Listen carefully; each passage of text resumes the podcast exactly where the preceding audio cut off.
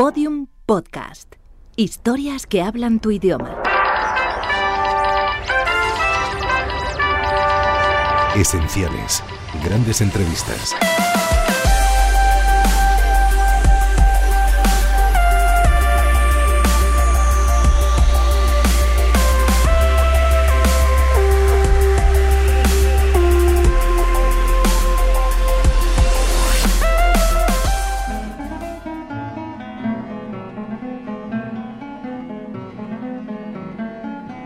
Voces reencontradas.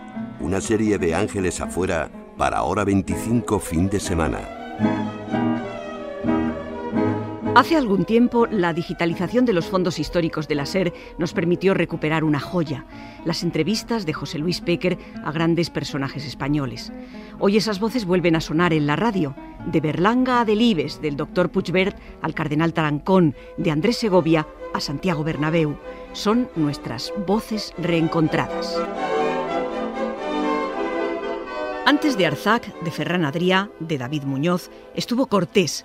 Clodoaldo Cortés fue el fundador de dos emporios gastronómicos, Jockey y Club 31, donde dice la leyenda que se hizo la política de la última mitad del siglo XX. Cortés fue camarero y metre, aprendió en Francia y en América y se convirtió en el más avispado negociante de la restauración que han conocido los tiempos. Época de sus comienzos. ¿Qué valía comer en un buen restaurante?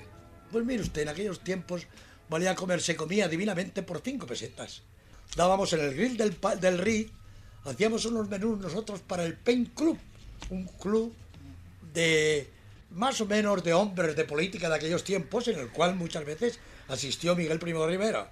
Allí se hacía un menú verdaderamente honorable con cuatro platos, café y licor. Año 1934. ¿En qué momento decidió Cortés abandonar todo aquello y ponerse al frente de su propio negocio? Pues mire, cuando pensé que realmente estaba preparado para llegar a hacer algo útil.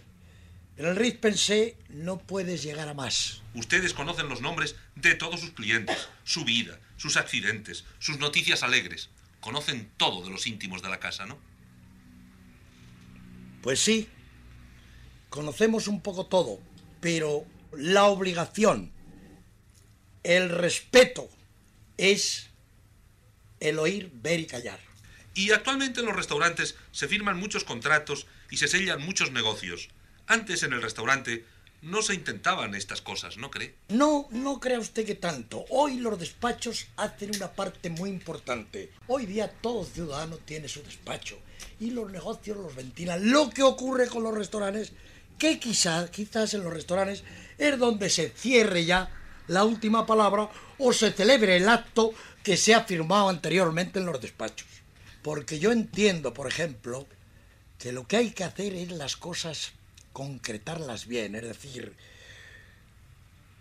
ser duros en los negocios. Adelantamos muy poco con darles comidas y llevarlos y traerlos. Que vamos a cumplir lo que prometemos y que lo cumplimos. Esto es el mejor regalo que se le puede hacer a un extranjero y sobre todo a los americanos. Una cosa que no quiero que se me olvide en este programa. Mm, Me han hablado de lo que puede cobrar hoy un cocinero. Y me han dicho cifras astronómicas. ¿Cuánto? Bueno, puede cobrar desde 50.000 a 100.000 pesetas. Así, tranquilamente. Tranquilamente. ¿En No Norteamérica ninguno- o en España? En Aquí. España. No llega ninguno a las 100.000. Pero yo me acerco mucho. Todos los episodios en podiumpodcast.com. Síguenos en Twitter, arroba podiumpodcast y en facebook.com barra podiumpodcast.